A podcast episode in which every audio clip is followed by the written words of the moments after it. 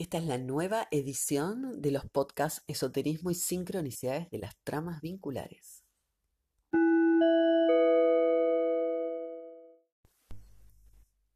Podemos tener muchas relaciones en nuestra vida, pero se dan algunos signos solares y otros no.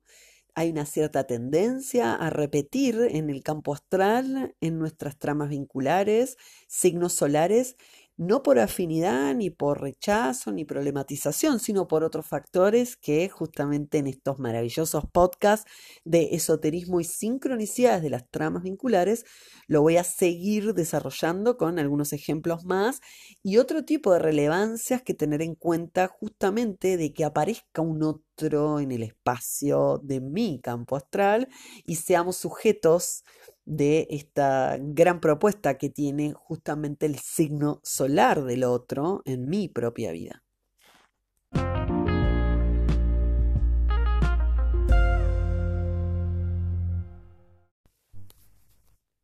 Veamos entonces los signos que formaron parte de nuestra historia inicial, la familiar, la primaria, en donde hay una mamá de tal signo o no, o por ahí nos crió solamente un padre o no, ni siquiera una madre y un padre, sino una abuela, un tío, como sea que el circuito familiar inicial haya sido, es importante relevar de qué signos trata porque eso es un caudal que es benéfico en mi historia. Quiere decir que los signos que han sido parte de mi circuito más primario son signos que han mediado mi vulnerabilidad inicial, por tanto tienen una condición casi de signo solar propio.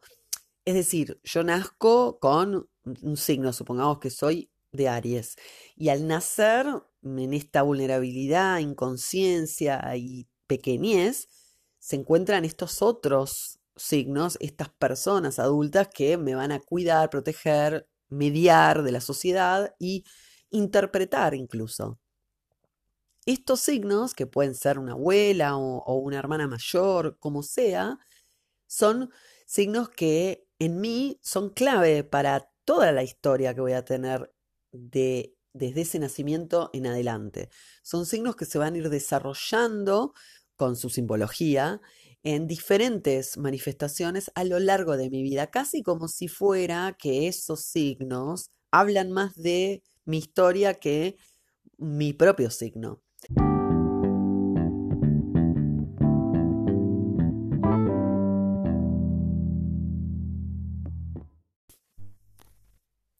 Quiero poner como ejemplo a Beyoncé, que es una artista muy reconocida mundialmente, como para que en su trama de vínculos podamos pensar esta teoría.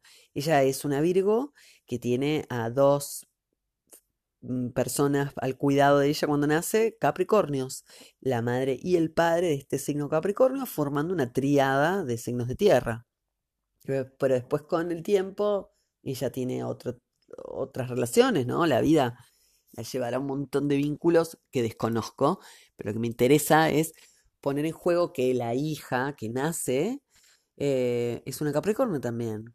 Entonces, ¿de qué trata esto? De tender a ese signo y no a otro. ¿Por qué no sale de esa triada y por qué repite un signo de la fuerza inicial de su vida?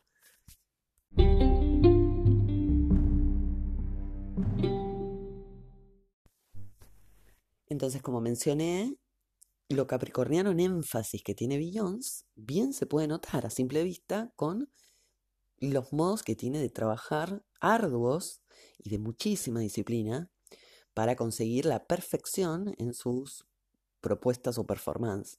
Y además notar la trayectoria que tiene como figura artística continua, marcando lo capricorniano y además de modo vertical asumiendo entonces esta jerarquía profesional por la cual ella cada vez es más exitosa y sostiene su lugar en el podio o en la montaña, teniendo muchos videos de su juventud donde menciona esta ambición, este trabajo duro y siempre mucha, mucha exigencia, que es lo que se comenta de ella.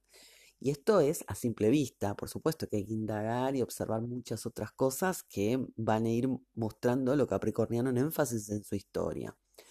Por supuesto que hay mucha otra gente en el mundo que nace de Capricornios o que tiene exceso de Capricornio en su familia y también tendrá que mm, a simple vista lo notorio de cómo es capricorniano también la persona en definitiva y cómo se le van presentando situaciones, experiencias cuestiones que lo llevan o la llevan a usar habilidades capricornianas con el tiempo. Esto es súper interesante.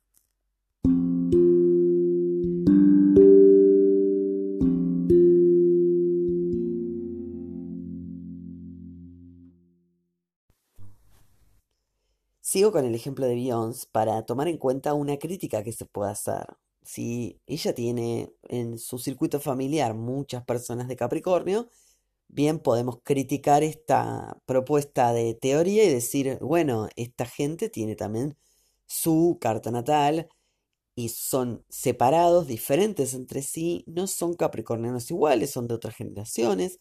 Podemos pensar muchas cosas más aun cuando la astrología tiene la complejidad de recursos para analizar algo.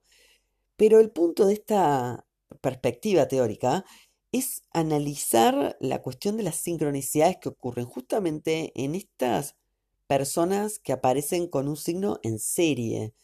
Entonces, es alguien, como en el caso de este ejemplo con Beyoncé, que tiene personas cerca que no las elige de ese signo y sin embargo le ocupan un espacio de trama conectiva en su campo astral, simbolizando que lo capricorniano es abundante y que además se presenta en modo seriado como disponiendo una evolución o un mundo de diversidad respecto del propio símbolo que siempre es tan, pero tan complejo en modos de manifestarse y de significarse la abarcabilidad de lo simbólico de cada signo es inmenso. Entonces, buscar las variables de manifestaciones justamente por el, modo seriado que tiene de relaciones con Capricornio es una de las propuestas.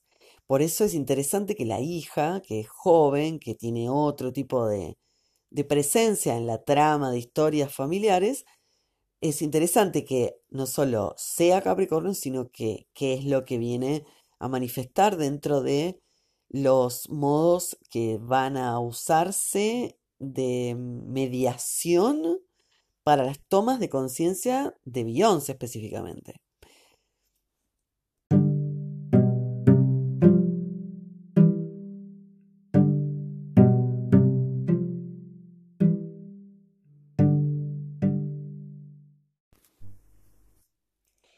Recuerdo entonces que el espacio es una construcción histórica, política, social, semántica, cultural, económica, eh, transpersonal, personal. El espacio es un, territorio simbólico, es, un, es el porvenir, es lo creado y lo que está por crearse.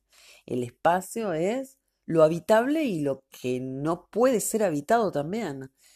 Hay un proverbio que dice que una persona es el espacio que ocupa.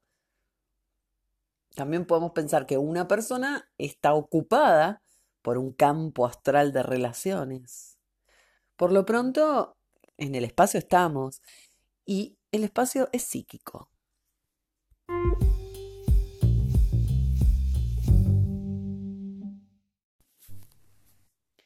La pandemia, si bien parece calmarse en el año 2022 que estoy grabando estos podcasts, no se anuncia una post-pandemia todavía.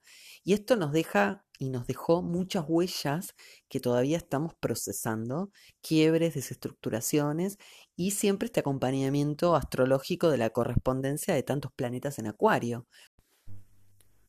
Lo que implica una gran revisión del término nosotros, sobre todo en tiempos de pandemia, y la huella que ha dejado todo el proceso que seguimos elaborando de tanto hackeo a nuestras subjetividades y a nuestros entramados en red con otros.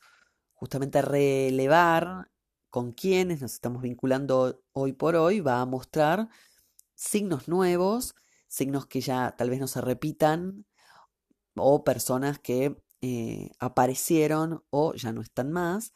Y en esta modificación se nota también cómo es que fuimos y estamos todavía elaborando nuestros nuevos modos de consumir y de producir al otro. También consumir, producir objetos, consumir, producir cultura.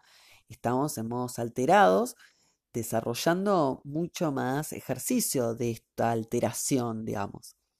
Entonces es interesante relevar hoy por hoy con qué signos estamos entramados y qué énfasis estamos teniendo, porque esos signos van a estar indicando o señalizando el símbolo que va a estar en juego y la cantidad de manifestaciones posibles que puede tener en tanto yo vaya tomando conciencia del ejercicio de esa relación con el otro.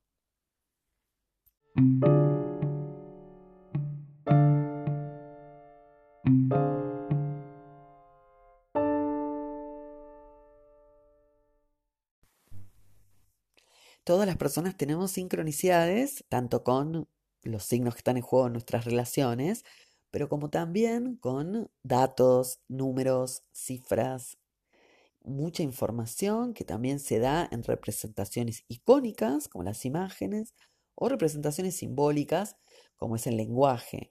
Hemos encontrado una cantidad de herramientas que fuimos construyendo con el tiempo para poder comunicarnos y mantenernos en un orden. Es este el orden, entonces, que se hackea con las sincronicidades.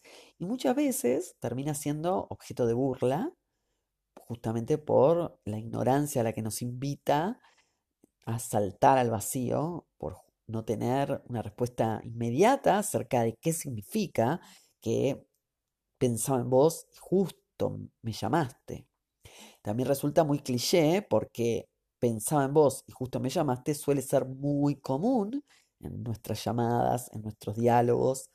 Estas cosas nos pasan y el hecho es muy trascendente porque hackea el orden que hemos construido mental, dando cuenta entonces que hay mucho que quiere trascendernos y que a veces justamente este orden que tenemos para comunicarnos es un orden muy limitante. De todos modos, la propuesta no es ingresar al desorden únicamente, sino también darle lugar a que no sea ni objeto de burla ni cliché para poder arriesgarnos a experimentar las vertientes de lo que sucede justamente cuando seguimos el hilo de sincronicidades.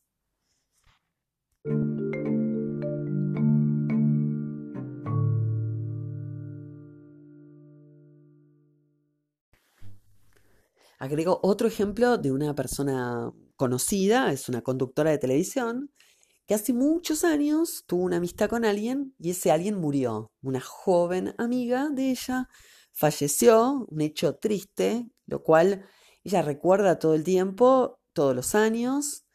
Eso da, da cuenta de que la tiene en su presente, en su memoria y a nivel consciente. Resulta que muchos años después de ese hecho, ella fue mamá y su última hijita nació el mismo día que su amiga, el mismo día que cumple años su amiga. En este caso, el análisis podía ser un resultado rápido, pensar en que está dándole una señal su amiga, o que está todo conectado, o que podemos irnos a un extremo de es la reencarnación, la amiga, ¿no? Está reencarnando en su hija. Y esto es una, manera bastante, eh, es como limitar la exploración que hay que hacer de incluir también los factores simbólicos, ¿no? Como son el signo en cuestión. Estamos hablando de la energía canceriana. la amiga nació en cáncer y su hijita también, y además el mismo día.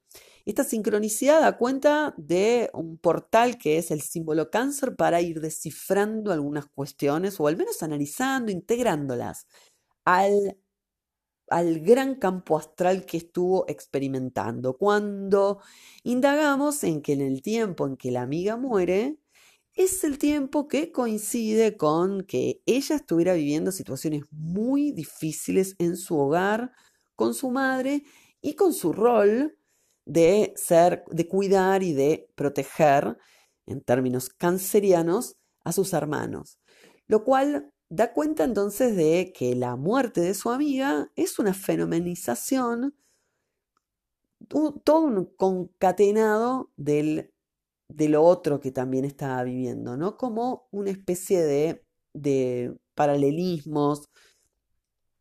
Entonces, cuando lo pensamos en este sentido, integramos también el símbolo cáncer y podemos seguir analizando con, con mucha más exploración y tiempo, pero podemos ir observando que cuando hoy por hoy su hija nace del mismo signo que ella, ya no sería tratar de ligar con eh, la amiga per se, sino con el símbolo que en su momento estaba disfrazando la situación problemática que tenía en su casa. ¿Y qué es lo que trae su hijita hoy cuando se lo, lo podemos pensar en términos de renovar, ya que es un niño nuevo, la, la, cuestión de la familia, ¿no? ¿Qué es lo que viene a movilizar y de qué trata esta representación más allá de pensarla solamente como que se trata de la amiga, sino que se trata de aquello otro que se puso vulnerable en su momento y qué ciclo está regenerándose hoy por hoy respecto de eso y de mucho más si se conversa con la persona y si se sigue explorando la trama vincular qué otros modos seriados tuvo lo canceriano y también lo capricorniano como para ver el eje en su completud.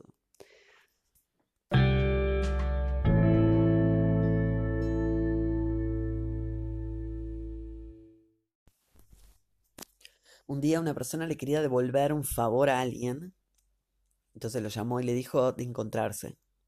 La otra persona le dijo que no podía esa semana y que además se olvidara de saldarle la deuda, que no importaba. Pero pasaron dos o tres días y la persona no se olvidaba de esto. Un día, al cuarto, quinto, sexto día de esta conversación telefónica, sale al kiosco en un horario muy extraño, casi la madrugada, y se encuentra con esta persona al azar caminando por la calle, solos ambos. Este encuentro fue, por supuesto, muy llamativo para los dos y dijeron, oh, qué casual, justo habíamos querido encontrarnos y nos encontramos de esta manera, ja, ja. Y punto final. No pudieron resolver esa, ni saldar la deuda uno, ni el otro entender lo que pasó. Para muchos, al contar este tipo de anécdotas, para muchos la respuesta es que posiblemente, en términos esotéricos, la persona que quería devolverle eso lo manifestó de manera inconsciente. Esa podría ser una respuesta. Sin embargo, hay que abrir mucho más las perspectivas y siempre incluir en los modos interpretativos la libertad pero no para interpretar libremente, sino para que la interpretación libere. Y es muy común que le incluyamos o que agreguemos o que no podamos desujetarnos de miedos, rencores, temores, una cantidad de emociones que van con la carga simbólica de las palabras o de los encuentros o de nuestras creencias y pensamientos. Si justamente las sincronicidades hackean los órdenes, hackean mis maneras de controlar la realidad a través de nuestras semánticas, semióticas, sintaxis y representaciones, entonces es casi un deber que la interpretación que hagamos de este encuentro, por ejemplo, en este caso, sea una interpretación, repito, que motive liberarnos,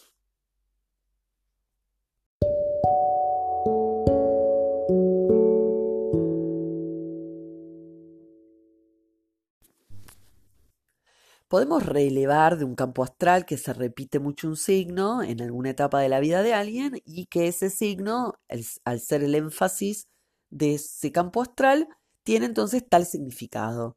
Pero en realidad tenemos que poner en plural, tiene muchos significados. Lo interesante es notar también cómo es que esa amistad o esa pareja o ese hijo o lo quien sea que conforme el vínculo personaliza ese signo cómo es que alcanza modo de manifestación, hasta qué, hasta qué representatividad abarca, qué tipo de manera de vivir, de consumir, de estar, de ser, de conducta, de personalidad presenta la persona. Y con esto va a encontrar mucho que analizar, que se puede hacer bucle en la medida que uno no provea de muchos más indicadores, como por ejemplo qué estaba haciendo la persona en el tiempo en que conoce a este otro. Es interesante ese punto. Recuerdo un caso de una clienta que tenía su un interés muy grande por la pintura. Eh, su padre era un hombre tauro que la hostigó con el tema pintura, diciéndole que no, con muchas anécdotas. Cuando ella es más grande, se junta con un taurino del mismo signo que el padre, o sea, y también pintor. Lo interesante es que era el novio ahora el pintor, no ella. Ella seguía sin ser pintor, pintora y además con el signo Tauro de nuevo. Me parece interesante simplemente traerlo, no lo voy a analizar ahora, pero lo traigo como para notar que podríamos dejarlo totalmente insignificante a esto y que sea una simple coincidencia y punto.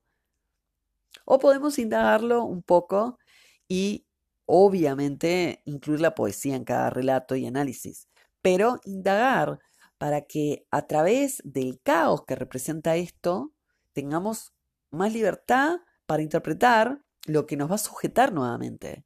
Porque sujetos vamos a estar, sujetos somos.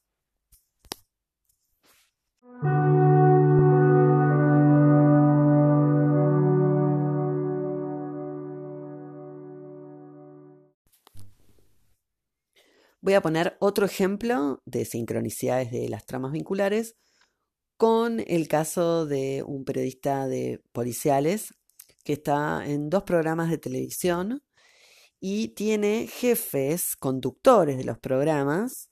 En uno es de Géminis y en el otro programa también es de Géminis.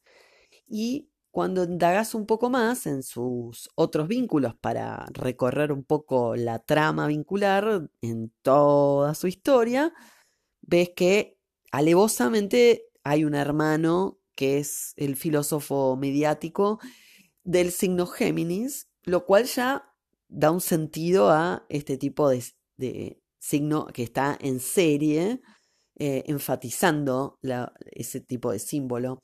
Y me parece como relevante que podamos conocer la relación con el hermano y indagar mucho qué otro tipo de fenomenización hace la energía geminiana en su historia y en su campo astral, tanto por objetos como por valores, como por inquietudes, búsquedas, intereses, etc. Pero sobre todo integrando también la representación que es que estos Géminis del futuro vendría a ser estos dos conductores que vienen después del, del lazo primario, ¿no? Del lazo inicial familiar, que es del hermano Géminis, estos otros dos Géminis son conductores de televisión. Este fenómeno también parece interesante para analizar y abrir mucho el campo de, eh, interpretaciones posibles para no cerrar, sino justamente para liberarnos, que sean herramientas siempre de liberación.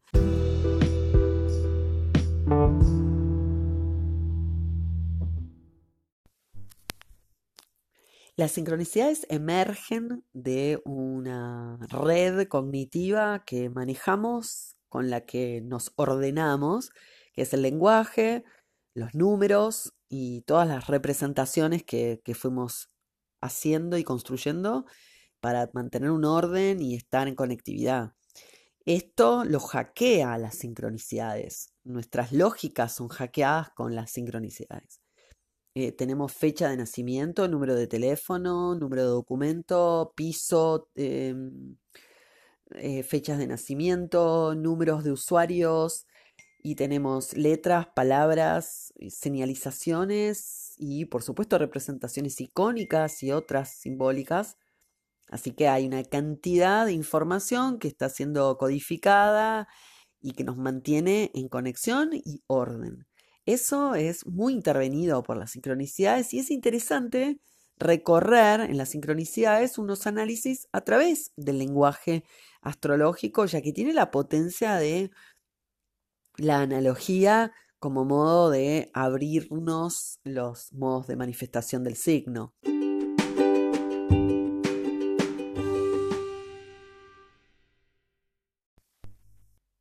Bueno, cierro este episodio y lo voy a continuar en el siguiente para hacer esta nueva edición de estos podcasts que se llaman Esoterismo y Sincronicidades de las Tramas Vinculares. Los puedes encontrar grabados con la primera edición del año 2020, en donde introduzco al tema y desarrollo signo por signo las cualidades.